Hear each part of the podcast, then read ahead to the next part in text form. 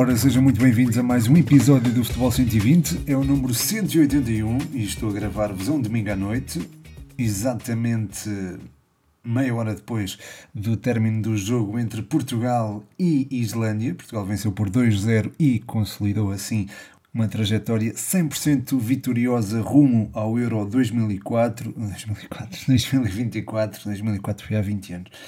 Um, e uh, esta qualificação foi também abrilhantada pelo facto de a Seleção Nacional ter tido nove jogos em que não sofreu golos, acabou também com 36 golos marcados, o que é de realçar. Um, de resto, não houve outra equipa com tantos golos marcados, mesmo a França, que apontou 14 frente a Gibraltar. Um, fez só, só entre aspas 27, portanto ainda esteve bastante distante da, dos números da seleção nacional, que é preciso também recordar, frente a, ao Liechtenstein, não enfim, venceu apenas por 2-0 e era se calhar um jogo para vencer por muitos mais. Mas pronto, esse é um pormenor no qual irei pegar já a seguir, até porque quero começar pela qualificação da seleção. Antes de mais, quero só agradecer a todos os que deixaram perguntas no sticker de perguntas. Não irei conseguir responder a todas, também em virtude aqui de, de falar da, da qualificação da seleção. Quero tocar aqui em tópicos que eu acho que são muito interessantes e, ou pelo menos pertinentes de abordar nesta altura. Uh, portanto, não vou conseguir responder a todas as questões, embora, claro, quem quem é patrono e quem é um habitué aqui nas, nas perguntas tem sempre alguma prioridade, não é? Como devem compreender. Mas pronto, agradecer de qualquer forma as perguntas que deixaram e já agora se quiserem apoiar o projeto e ter também esta prioridade nas perguntas, eh, patreon.com.br futebol 120 é o local. E pronto, vamos então à qualificação da Seleção Nacional para o Euro 2024, conseguido de forma brilhante. Um, o primeiro jogo frente ao Liechtenstein não me encheu as medidas, confesso, apesar da vitória por 4-0. Um, depois, aquela vitória robusta sobre o Luxemburgo já me deixou uh, menos cético, digamos assim. Uh, porém, de seguida, houve ali três jogos em que eu acho que Portugal não, não esteve, não esteve, pelo menos, a, dentro daquilo que. Uh, que eu acho que temos capacidade para atingir, é? temos um potencial tremendo, não é?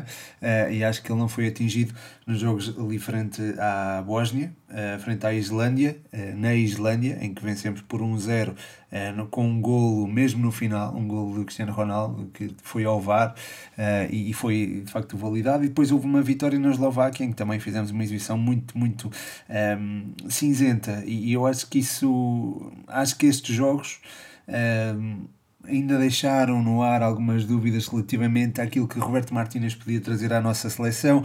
Tínhamos uma abordagem demasiado defensiva, uh, demasiado tímida para, para a nossa valia. Eu acho que são jogos que servem de referência. Pelo menos esta primeira leva de jogos, portanto foram cinco jogos que eu acho que merecem esta, esta referência, porque é preciso recordá-los. Um, embora também se deva dar o desconto de haver coisas para trás, de não haver uma identidade propriamente construída, ou pelo menos não dar tempo para construir uma identidade, se bem que isso numa seleção é sempre muito complicado, mas já vou tocar mais nesse ponto. Um, de qualquer forma, ter aqui cinco jogos, uh, um bocadinho aquém das expectativas, ou melhor, quatro jogos, acho que aquém das expectativas, um, estou a excluir o do Luxemburgo, uh, pronto, deixam-nos também algumas reticências. Depois a vitória enfim, sobre o Luxemburgo 9-0 já deu outro ânimo e eu acho que a partir daí a seleção fez exibições muito bem conseguidas. Uh, esse, frente ao Luxemburgo, é um exemplo claro e depois a vitória sobre a Bósnia, na Bósnia por 5-0 foi também uma, uma declaração de e uma, demonstração de força também da nossa seleção. Um, foi a terceira goleada conseguida aqui na, nesta fase de qualificação e foi também um jogo onde Bruno Fernandes voltou a brilhar. Eu acho que ele foi o MVP desta qualificação. É, voltando aqui a responder à pergunta do, do João Mascote, de há alguns é, podcasts atrás, agora não me recordo qual é qual é que foi especificamente, mas lembro dele ter deixado essa pergunta e eu acho que é, foi pertinente um, e, e, e, acho que enfim, não há, não há muitas dúvidas. Uh, Bruno Fernandes foi mesmo o, o, melhor, o melhor jogador da, da nossa seleção, mas pronto, já, já toco aqui na, também no ponto Bruno Fernandes, é também um tópico que eu, que eu quero abordar. Um, voltando às exibições da nossa seleção, as duas últimas já foi naquele modo uh, de passeio, digamos assim, havia alguma, algum medo em meter o pé, alguma reticência, um, sabia-se que havia compromissos importantes de clubes a seguir, uh, não, enfim, queria-se evitar lesões, viu-se a lesão eventualmente do Vini Júnior e se calhar gerou algumas preocupações não só entre os clubes que podem sempre dar aqui uma pressãozinha uh, e também entre os próprios jogadores que também não, não querem perder o seu espaço. E nesse sentido foi normal, ou encarei com alguma normalidade, que estes jogos frente à Islândia e frente ao Liechtenstein não tivessem tanta. Um, tanta, como direi, tanta intensidade. Acho que podemos usar esse, esse termo. Ainda que, e isto importa referir, nunca me vou esquecer daquele canto mal batido que depois uh, dá um contra-ataque da Islândia, no qual há uma recuperação imediata de todos os elementos da equipa, uh, todos os elementos da, da seleção nacional que vêm recuperar essa, essa bola. Eu acho que aí ficou demonstrado todo o compromisso que existe uh, em torno da, da seleção, em torno da, da equipa, do clube seleção, se é que podemos chamar dessa forma.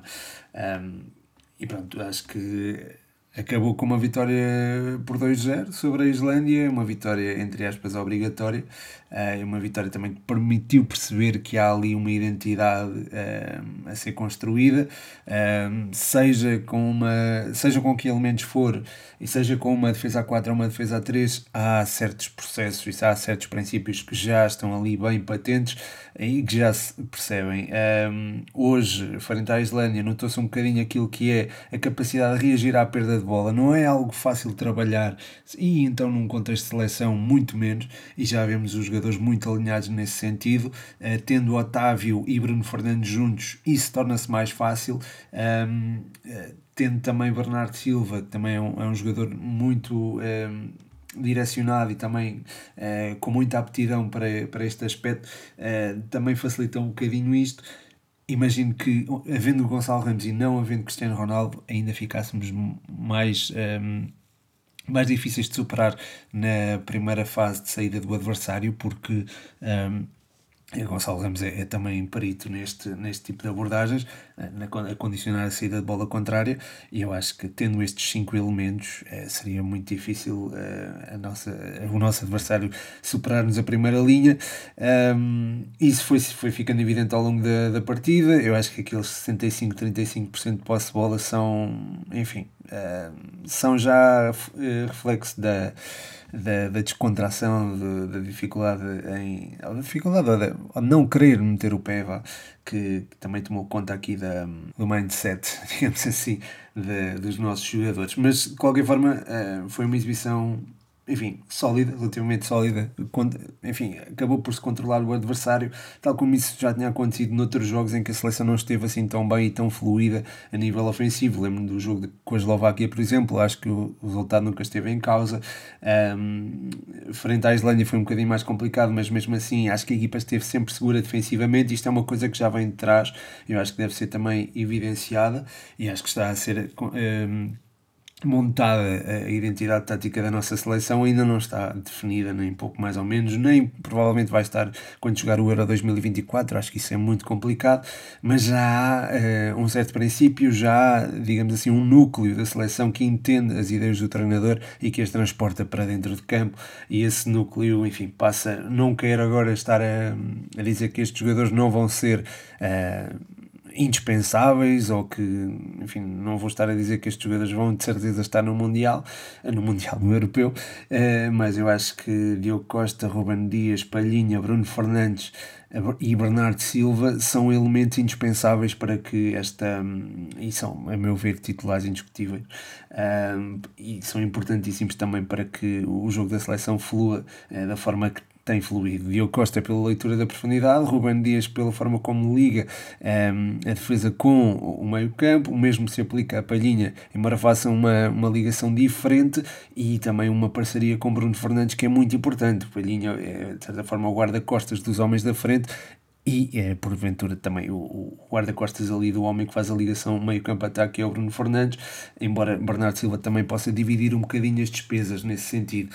Porém, um, se há jogador que eu acho que que deve ser uh, realçado é precisamente o, o Bruno Fernandes.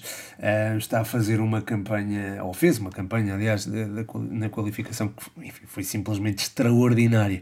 E é impossível imaginar uma campanha tão boa da nossa seleção sem uh, o Bruno Fernandes. foi, de certa forma, o capitão da, da equipa. Eu sei que o capitão é Cristiano Ronaldo, mas foi ele que assumiu o jogo, ou os jogos, nas suas fases mais complicadas. Eu lembro-me frente à Eslováquia disso ter acontecido um, enfim, e dele ter marcado, marcado aquele gol quando o jogo estava numa espécie de marasmo, uh, frente ao Luxemburgo, uh, no jogo, um, no jogo no Algarve, foi ele que, enfim, foi ele que gizou aquela goleada, a meu ver, fez ali um, três assistências, mais um golo e, e, muito futebol. Espalhou muito futebol e, e a meu ver é, é, a meu ver é dos melhores enfim, Bruno Fernandes, neste momento, talvez seja o melhor jogador português.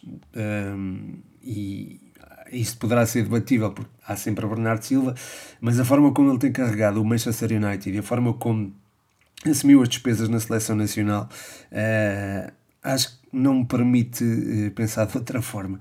Um, se olharmos para os gols e para as assistências que ele tem, Uh, vemos que marcou meia dúzia e fez sete assistências. É verdade, sete assistências, não é, não é coisa pouca. Um, e eu acho que, enfim, com exceção provavelmente do jogo da, da Islândia uh, fora de casa e uh, do jogo frente à, ao Liechtenstein, Uh, também, uh, também fora de casa, eu acho que Bruno Fernandes esteve sempre envolvido em golos ou em assistências, portanto, isto é, é, é, elucidativo da, da sua qualidade da, e também da sua, da sua preponderância neste, neste percurso 100% vitorioso da, da nossa seleção se acabamos uh, praticamente sem sofrer golos, uh, também se deve muito a Bruno Fernandes, que também foi um jogador importante nos equilíbrios da equipa. Não foi apenas Palhinha, foi também Bruno Fernandes. Eu acho que a parelha que eles formaram no meio campo, volto a dizer, foi fundamental para que pudéssemos, um, ehm, enfim, fazer esta enfim, fazer esta campanha. Um, ehm, estava a falar de Palhinha, eu acho que foi também um elemento fundamental e vai ser ao longo da, do Euro é, é alguém que tem muito, tem muito bem presente aquilo que tem de fazer, a nível posicional é um jogador irrepreensível e quando tem que recuperar, recupera de forma enérgica, é, com bola, vai ficando, a bola vai atrapalhando cada vez menos quando ele pega na bola um, e é, é também um jogador que é gosta do lado físico do jogo e isso acaba por ser diferenciador, além de ser também um jogador que se integra muito bem uh, entre os dois defesas, começamos a jogar com uma linha de 4, é um jogador que pode perfeitamente baixar para entre os centrais e a partir daí construir Uh, ou a tornar a construção da seleção mais sólida e mais segura. Um, e, e, é um jogador também que enfim tem uma certa é um tampão, digamos assim, também permite que os homens da frente trabalhem de forma melhor e daí eu também mencionar esta, esta parelha, esta parceria com o, o Bruno Fernandes.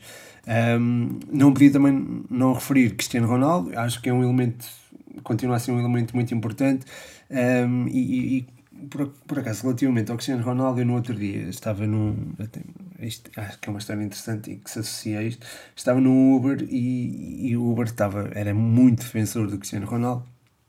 E ele estava-me a dizer que é preciso não se esquecer, é preciso, é preciso não esquecer que ele tem. Um, que ele tem 38 anos. E de facto eu acho que muitas vezes, eh, mesmo os analistas esquecem a idade dele. E, e acho que esse esquecimento leva a que eh, continuemos a pensar que eh, Cristiano Ronaldo ainda é o Cristiano Ronaldo do Real Madrid ou da Juve, um, ehm, que teve, a sua, pronto, teve o seu auge com, com as conquistas das bolas de ouro. ele já não é esse jogador, ele já não é um jogador de nível bolador, nem podia ser aos 38 anos, acho que é muito complicado. Isso seria, enfim, a maior parte dos jogadores já está retirado aos 38 anos. Eh, portanto, tudo aquilo que ele tem feito é, enfim, é de, é de bradar aos céus e é, de, e, é, e é ótimo que se mantenha competitivo e é ótimo que ainda traga valor à nossa seleção. Um, continua a ser um jogador que não está ali por, por mérito, por mérito, por, por prémio de carreira, digamos assim, está por mérito e eh, tem-no justificado plenamente eh, sempre que joga, embora eu acho que em muitas ocasiões é melhor ter Gonçalo Ramos do que ter Cristiano Ronaldo, sobretudo no que toca à tal uh, primeira fase de pressão. Uh, mesmo a nível de fluidez ofensiva, Ronaldo não dá tanta mobilidade quanto Gonçalo Ramos, mas ainda assim uh, chega com 10 golos, termina esta fase de qualificação com 10 golos, 10 jogos, 10 golos. Um, ficou atrás de Lukaku, mas, mas eu acho que isso também, enfim, eh, Lukaku ainda, está, ainda tem 30 anos, ainda está na flor da idade praticamente. Uh, Cristiano Ronaldo uh, tem 38 e, e pronto, chegar aos 10 golos uh, numa fase de qualificação do europeu é, é também muito interessante. Chegou aos, aos dois dígitos e não foram muitos aqueles que conseguiram fazê-lo. acho que nenhum o fez com 38 anos. Depois. Um, Pode-se contestar eventualmente o facto de Cristiano Ronaldo ter enfrentado uh, seleções relativamente mais frágeis. Eu acho que isso também se aplica um, ehm, à, à, à, menorização, ou seja, à inferiorização daquilo que foi a qualificação portuguesa. Um, ehm, devo concordar parcialmente que o grupo era acessível, porque se formos a ver bem, olhamos para uma olhamos para um Luxemburgo que está de facto em recuperação, uh, em recuperação e em ascensão desde há alguns anos esta parte e já não é a seleção que levava uh, vários, enfim, várias goleadas, é uma seleção mais sólida. Eu sei que levou duas goleadas de, de, Portugal, mas eu acho que isso é circunstancial e nós vemos a forma como bateram a Bósnia 4-1 um, ehm, e acho que é elucidativo da, da qualidade desta equipa. Um, depois a própria Bósnia está muitos furos abaixo daquilo que já vimos, por exemplo, no Mundial 2014, em que tinha uh, Pjanic e o próprio Dzeko também tinha aqui. Enfim, continua a tê-los. A questão é que não são tão, não são tão clarividentes e não, não têm continuam, já não exibem o futebol de outrora, aliás, nessa altura o Cristiano Ronaldo curiosamente estava no seu auge, um, e depois a Eslováquia, que é uma equipa, enfim, relativamente sólida e que aqui e ali vai conseguindo dar uns pozinhos, da, vai, vai demonstrando a sua qualidade, mas não é propriamente uma, uma seleção que nos possa contestar ou, ou que esteja, por exemplo, ao nível de uma Sérvia que apanhámos no, no ano passado, uh, ou ao nível de uma, por exemplo, uma Noruega, uh, ou eventualmente de uma Suécia também, que já, com, com também já temos um, um passado. Um, acho que não está ao nível destas seleções, podiam perfeitamente ter calhado em sorte. Um, e acho que tivemos, passa a redundância, sorte ao apanhar a Eslováquia como principal opositor do grupo. Um, de qualquer forma, acho que não se deve menorizar ainda assim o feito de ter 10 jogos, 10 vitórias, nem sempre isto foi alcançado e já tivemos grupos acessíveis, ou nunca foi alcançado e já tivemos grupos é, quase tão acessíveis como este. Portanto, acho que é de, é de realçar e de dar os parabéns de qualquer forma. Um, e pronto, acho que, acho que era isto que, que, tinha para falar sobre a seleção nacional. Também há perguntas sobre uh, a seleção de todos nós, não é? Como muita gente diz. Um, e é isso, vou então abordar essas perguntas. Um, ah, antes de abordar, eh, eu deixei um sticker de sondagem a perguntar se, se devia abolir a paragem para as seleções ou não. Uh, a maior parte disse que não, o que me deixa, enfim, deixa-me feliz, hum, por um lado, mas por outro, não sei até que ponto é que não seria bom calendarizar isto de outra forma, ou seja, como já tinha falado, não incluir tantas interrupções durante a época desportiva. Um, pode, podem continuar a existir, mas que haja um período, nem que seja, por exemplo, agora, na, entre dezembro ou entre dezembro e janeiro, para haver uma maior quantidade de jogos, um mini torneio de qualificação, por exemplo. Eu acho que isso é execuível, eu acho que isso se pode fazer. Uh, ou pelo menos separar os jogos entre dezembro e eventualmente agosto, no, no, no início da temporada, eu acho que é algo que, se podia fazer uh, para evitar este para-arranca dos campeonatos que é muito anticlimático.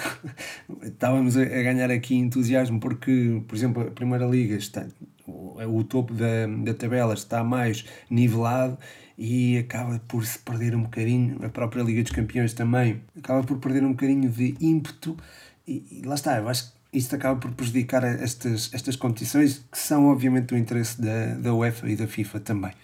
Um, mas só, passando então às perguntas, o João Félix, a quem eu mando um grande abraço, pergunta qual dos outsiders aproveitou melhor esta última chamada. Portanto, eu acho que ele está-se a referir aos, aos convocados de Roberto Martínez, aos novos convocados de Roberto Martínez. Um, se bem me recordo, o Bruma foi um deles, claro, um, acho, e acho que, enfim, não deu, não deu para ver muito do, do jogador do Braga. Uh, o Ricardo Horta voltou a marcar e voltou a mostrar porque é que pode ser uma aposta na seleção. Não é que seja propriamente um outsider, mas acho que aproveitou um, a, a, convocatória chamada ao jogo para, para o corresponder. Uh, João Mário esteve um bocadinho, enfim, mais contido e eu percebo que, que esteja, não é? está, está a estrear-se por entre uh, várias estrelas e é um jogador que, apesar de ter a sua notoriedade no Campeonato Nacional, ainda é alguém que está a construir o seu uh, espaço na, na, seleção nacional. É normal que fosse um bocadinho mais contínuo neste jogo frente à uh, Islândia. Depois o José Sá fez também uma boa exibição frente ao Liechtenstein, merece aqui uma menção. O Totti Gomes também muito bom, atenção, muito bem o Totti Gomes, e acho que é, hum, justificou a aposta, eu acho que pode ser chamado mais vezes no, no futuro. Um, aliás, tem sido chamado, mas acho que pode ser uma, uma, enfim, alguém a ter em linha de conta séria para o Euro 2024. E um, olhando para os jogadores que entraram com o decorrer da partida, ou com o decorrer das partidas, um, diria que João Neves também teve, esteve seguro, apesar de não teve muitos minutos, mas uh, esteve relativamente seguro e acho que é normal que venha a ser chamado um, para o Euro 2024 se mantiver este nível, porque, a meu ver, eh, vai se tornar num dos melhores médios portugueses e eu acho que estamos a assistir a, eh, a história quando o vemos jogar. Portanto, acho que sim, acho que os outsiders aproveitaram todos, eh, de certa forma, a, sua, a sua chamada ou a sua titularidade. Um, embora eu acho que pronto, Totti Gomes talvez seja aquele que, que mais destacou, mas lá está, já era de certa forma chamado com alguma regularidade. Portanto, se calhar reforçou foi exatamente esse estatuto. Até porque era um jogador praticamente desconhecido, não é? Eu acho que estes casos de jogadores que passam de é, uma enfim, de ligas inferiores é, e fazem o percurso todo até à seleção é, de facto, são histórias de encantar. Aliás, e, e o próximo tema é precisamente verso isso mesmo. Aliás, o, o David Cruz é, pede aqui um desafio muito interessante que é fazer um 11 português da segunda Liga. Uh, ele até disse uma seleção nacional da segunda Liga. Uh, um grande abraço a David e é aqui um desafio que me colocas assim muito complicado. Mas um, ehm, vamos então a essa seleção, digamos assim. Uh, eu diria que na baliza colocaria um guarda-redes por quem eu tenho muita estima, já passou pela académica, o Trigueira. Depois, uh, no eixo central da defesa, há um jogador que tem feito uma temporada muito interessante e acho que é pouco valorizado, uh, que é o João Afonso ainda tem, é certo, tem uma certa idade, tal como o Trigueiro, aliás, mas é, é, um jogador com uma certa idade, mas que tem também muita qualidade. Eu lembro-me lembro de o ver jogar no Benfica de Castelo Branco, ou seja, antes de ele ir mesmo para o, para o Vitória e depois para o Santa Clara, e agora está no Torriense. Uh, mas é um jogador que tem feito, tem feito um ótimo trabalho ao serviço do Torriense. Hoje até uh, marcou um gol, quer dizer, até marcou dois, fez um bicho. o primeiro gol foi um autogol, uh, mas marcou o gol da, da reviravolta do Torriense na casa do Marítimo, é verdade e é alguém que eu tenho que colocar nesta lista. Nesta linha defensiva também colocaria o Nuno Campos, eh, na lateral direita. Eh, depois o Vasco Oliveira, o Vasco Oliveira da, da União de Leiria, também é alguém que eu gostaria de, de, incluir, mas ele é um jogador tão versátil que eu não, não consigo definir bem a posição dele, mas se calhar colocaria ali entre a esquerda e o meio. Um, e depois há, há, há também o enfim, o próprio Pedro Empis também tem estado particularmente bem. Uh, depois, olhando para aquilo que é o meio campo, um, enfim, há, epá, estou a pensar em imensos jogadores de nacionalidade brasileira que gostava de incluir aqui, mas, um, mas pronto, uh, Bruno que tem muito talento, eu acho que é pena só aparecer às vezes, de qualquer forma, eu, eu coloco-o aqui. Bruno Almeida também tem que estar, tem sido um dínamo ali no Santa Clara, ele e o, Depois ia colocar o Adriano Firmino, mas é. Por isso talvez colocasse ali o Carlos Daniel, é alguém que pisa terrenos mais adiantados e acho que justifica também a chamada, digamos assim, à seleção. Uh, depois, na frente de ataque, tenho de incluir, claro, o Leandro Antunes, grande época ao serviço da União de Leiria. Um, também o Zé Pedro, de Oliveirense, que também ganhou destaque mediático noutro podcast o Falsos Lentes. Uh, e no centro uh, coloco Roberto, um jogador que tem muita queda para o gol, já anda aqui há vários anos e continua a fazê-lo. Esta época já leva 7 golos, 5 na segunda liga e acho que é também um jogador que merece essa menção. Também me lembrei aqui do Ricardo Chute, por exemplo, mas acho que este acho que o Roberto merece este, este prémio, entre aspas. A seguir, mantendo-me aqui no futebol português, há aqui uma pergunta sobre o Tusso da Académica. O João Mascote pergunta até onde pode chegar o Tusso, Primeira Liga, clube que luta pela Europa, eventualmente. Obrigado ao Mascote, um grande, grande abraço para ele. Um, de facto, uh, o Tusso é, é, um miúdo de quem eu gosto bastante. Eu acho que tem potencial para ser, para estar ao nível do irmão, ou até melhor. Uh, gosto, tem uma sobriedade impressionante tem uma. É daqueles centrais modernos que tem uma condição de bola também muito interessante, muito elegante. Eh, é bom na leitura da profundidade, tem uma capacidade de desarme, um timing de desarme também muito interessante. E isto são características de um central comum, eh, comum, ou melhor, de um bom central, aliás, reúne as condições para ser um, um central até de excelência. E eu acho que tendo essas mesmas características, acho que pode pisar uh, patamares muito, muito elevados. Eu não queria até muito falar sobre isto porque queria ver se ele ficava até ao final da temporada, uh, pelo menos, uh, mas é, é, alguém que alguém que eu admiro bastante isto. Tenho muito orgulho que ele faça parte da, da, nossa, da nossa briosa um, acho que pode chegar ao patamar de um clube que luta pela Europa ou até talvez um bocadinho mais acima. A seguir, a última pergunta. Um, o Eduardo Andrade perguntou o que achas das novas regras discutidas, lei de Wenger e expulsões temporárias para protestos. Ora, muito obrigado Eduardo um grande abraço para ele. Ora, para contextualizar, a lei de Wenger uh, diz que o fora de jogo só deve ser assinalado se o atacante não tiver nenhuma parte do corpo em linha com o defesa, ou seja, imaginemos que o atacante está uh, com o corpo todo à frente, mas o pé está em linha com o ombro do adversário, aí não seria assinalado fora de jogo. Um, a outra lei uh, está relacionada com a expulsão temporária de, de jogadores, uh, eu acho que é, é, é interessante. Um, acho que é, mas aliás são, são interessantes. Um, portanto, no que toca às expulsões temporárias de jogadores, eu acho que lá está, há aquelas expulsões por protestos que eu acho que acabam por penalizar de certa maneira e sobremaneira alguns jogos, até por falta de bom senso de alguns árbitros. E relativamente à, à lei Wenger, eu acho que sim, eu acho que há fora de jogo milimétricos assinalados que eu acho que são, são anti-espírito do jogo, anti-espírito da, daquilo pelo qual a lei foi criada. Uh, por isso sou completamente a favor destas novas leis.